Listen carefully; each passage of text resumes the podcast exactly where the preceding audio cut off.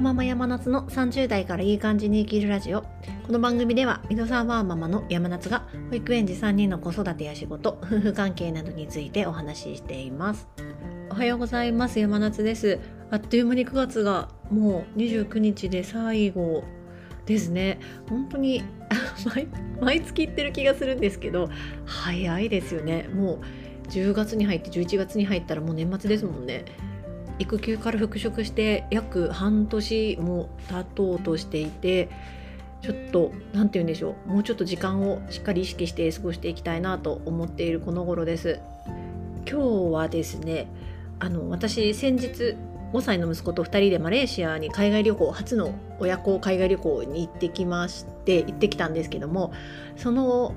旅行でかかった費用っていうのをちょっと公開してみようと思います。ちょっとか思った？その費用を見て思ったことがあるのでそれも合わせてお話ししたいなと思っています。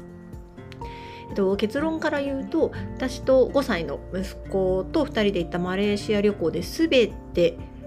飛行機とかホテルとか滞在費とか全て込み込みでかかった費用というのが約25万円でした。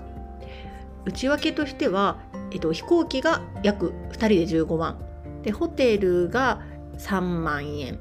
これは3泊で3万円でした。あと w i f i とか保険とか帰りのあの空港からのタクシー代などで2万円あと滞在中の、えっとまあ、食費お土産あとはあのタクシーグラブを使ったんですけどもそういったもので、えっと、約5万円でした。ということで合計が25万円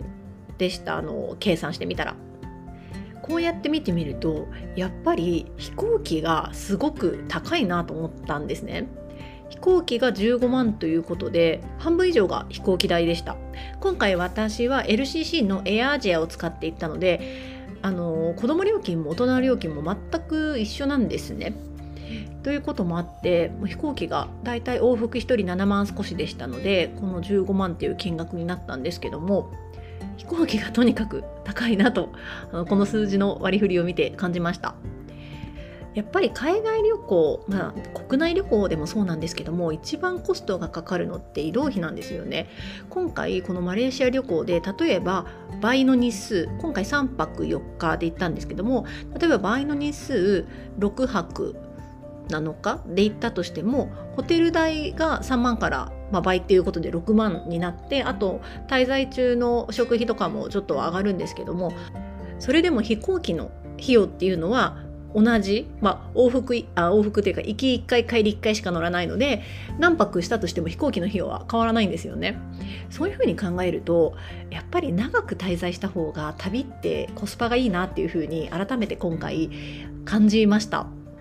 特に子連れの旅っていうのは子供ってどうしても長時間のフライトだと疲れてしまうのでやっぱりすぐ着いても動き回る体力がなかったりするんですよね大人と比べて。今回私それであのだいぶそのことを痛感したんですけどもそういう子供の体力面とかも考えるとなるべく長い休みをとってゆっくりとその場所を回るっていう風にした方が親も親にとっても子にとっても体的な体力的なストレスもないですしああ全然行けなかったみたいな心理的な精神的なストレスもないのかななんてあの思いました。とはいえなかなか長期休みっていうのもヨーロッパのように1ヶ月とか2ヶ月とかなかなか取れるものではないのでそこが一番悩ましいところではあるんですけども次回行くなら今回みたいに3泊4日とかではなくてなるべく休みを取ってまあ、10日とかできたら2週間とか長い期間行ってみたいなと感じました。その方があのコスパがいいっていう意味であのとても魅力的だなと私は今回感じました。